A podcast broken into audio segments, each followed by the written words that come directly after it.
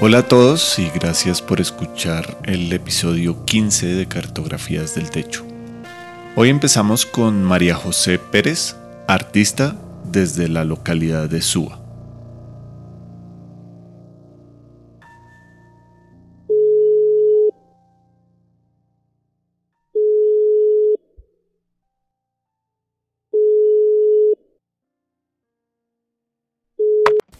Hola, mi nombre es María José Pérez y soy una artista recién graduada de la universidad, así que paso de ser estudiante un poco a desempleada o mm, artista en búsqueda de camino. Y pues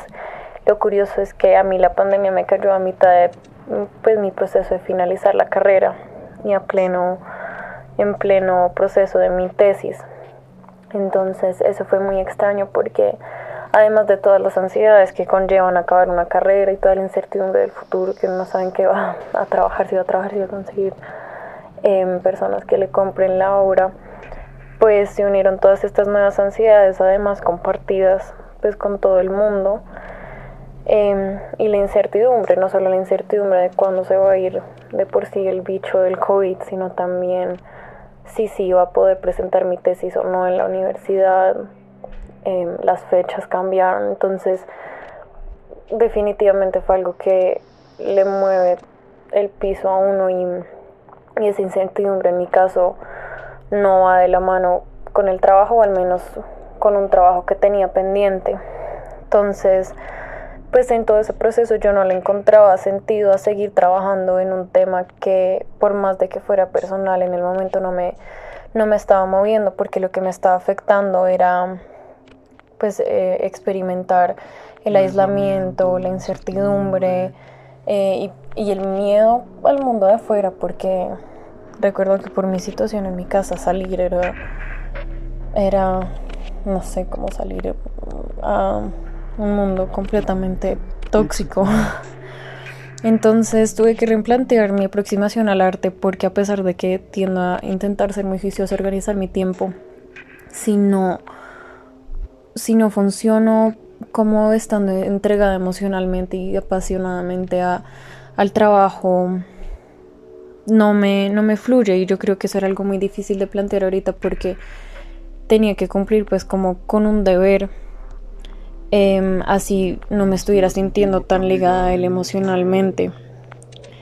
Entonces creo que me parece interesante como me tocó replantearme este, este acercamiento más metódico y y frío frente a mi, a mi proceso artístico, pero me parece que es importante igual que eso haya sucedido porque em, no siempre uno está lleno de pasión y emociones y muchas veces es un trabajo que toca hacer como, como cualquier otro trabajo, casi que de oficina, pues no tanto, pero sí. Entonces, eso fue algo que pasó ahí en la pandemia, pues claramente más allá de también tener que replantearme cómo trabajar en un espacio muy distinto al de un taller que no tenía acceso pues al estar en mi casa. Y a pesar de eso también me pareció interesante que en esos tiempos de crisis me topé con el tejido y también eso ayudó como a calmar las ansiedades de la pandemia. Y mm, pues aunque no tenía que ver con mi proyecto de grado que al final sí logré acabar y entregar montándolo en mi casa y todo pues se ha extendido hasta hoy en día y, es bonito porque me parece que em, este tema del tejido es algo que se acerca más a la artesanía, si se va a hacer esa diferencia entre arte y artesanía,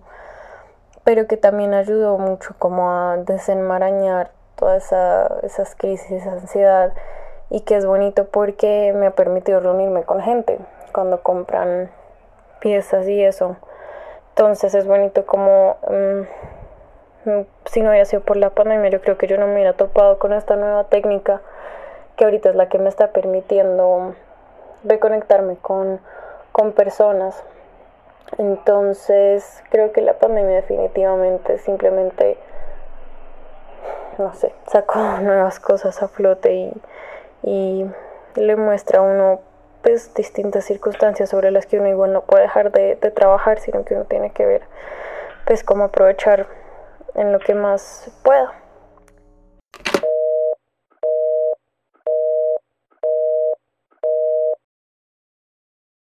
Ahora Sergio Fernández, abogado en el mercado de valores desde Chapinero.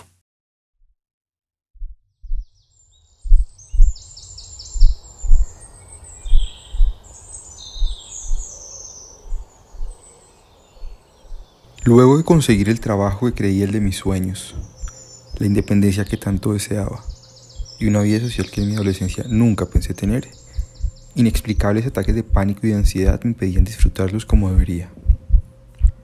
No era sino abrir los ojos todas las mañanas para que un vacío en el pecho y una sudoración fría que me impedía pensar me invadieran, mientras una ráfaga de pensamientos catastróficos me atropellaba la mente. Un accidente camino a la oficina, una enfermedad terminal, un ataque terrorista e incluso una pandemia. Cualquier cosa que me alejara de la realidad deseada que yo me había construido. Cualquier excusa que me sirviera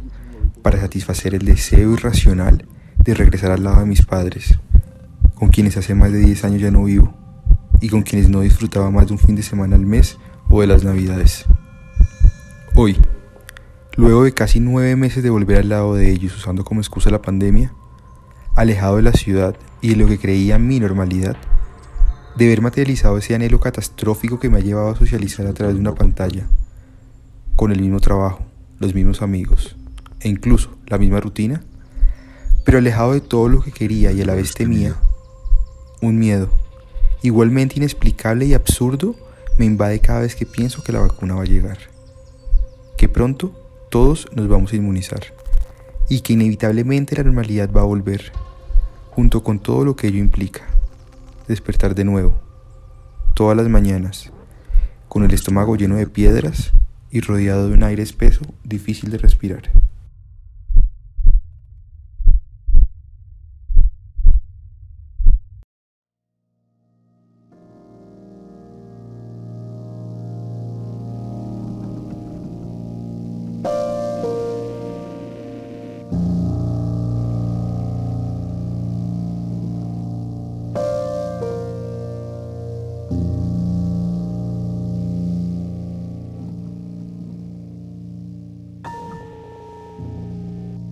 Cartografías del Techo es una producción de esunatrampa.com. Esta segunda temporada se desarrolla en el marco de estímulos de IDARTES. Es editada por Camilo de Crispe, producida por Ricardo Guerrero, Sebastián Corcione y María Cuestas, y dirigida por quien les habla, Juan Pablo Rodríguez.